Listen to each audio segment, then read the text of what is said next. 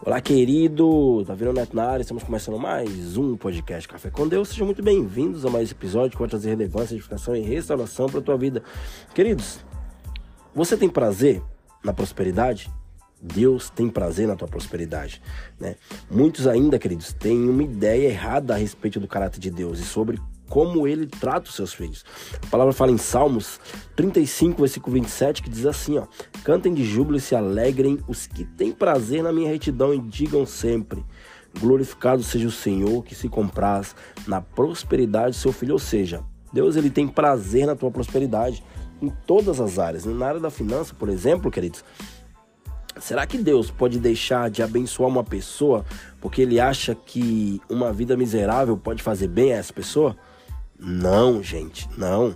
Isso não existe. Deus jamais quer ver um, um filho seu, uma criação sua, sendo miserável.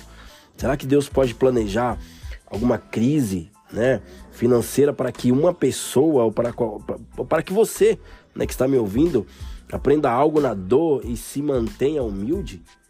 Será que Deus é assim? Deus não é assim, gente, né? Ele não age dessa forma. Quem age dessa forma somos nós, seres humanos né? Que por qualquer coisa fazemos picuinhas. Deus ele é nosso Pai e ele é bom.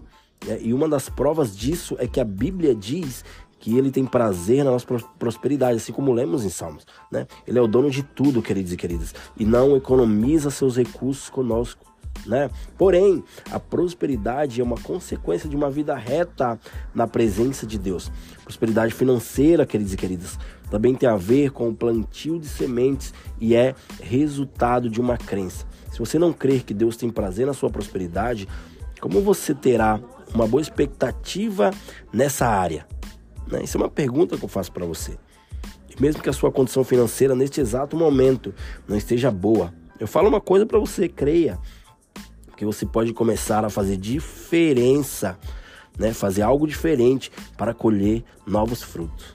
Seja íntegro, pratica generosidade, seja dizimista ofertante da sua congregação, seja fiel, né? Seja generoso naquilo que você quer fazer.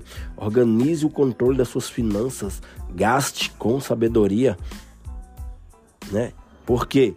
Porque se você tiver sabedoria nessa área, você irá prosperar em todas as áreas da sua vida. Se você estiver passando por um dia difícil, por uma fase difícil, peça a Deus né, que te dê novas estratégias em relação à sua fonte de renda. E veja-se pela fé, comece a se enxergar pela fé como alguém já próspero. Jamais acorde pela manhã e fale, ah, eu sou um derrotado. Jamais olhe no espelho e se enxergue como um miserável, um fracassado. Acredite que os recursos que você precisa chegarão até você com sobra, com sobra né? Se o teu estilo de viver estiver em linha, ou seja, alinhado com a palavra de Deus, e você agir inspirado nele, tudo irá fluir, né? Se você hoje tem o privilégio de estar ouvindo essa mensagem, é porque Deus, ele te deu o dom de viver. Então ele quer derramar algo sobre a tua vida. Beleza, queridos? Até o próximo episódio e valeu!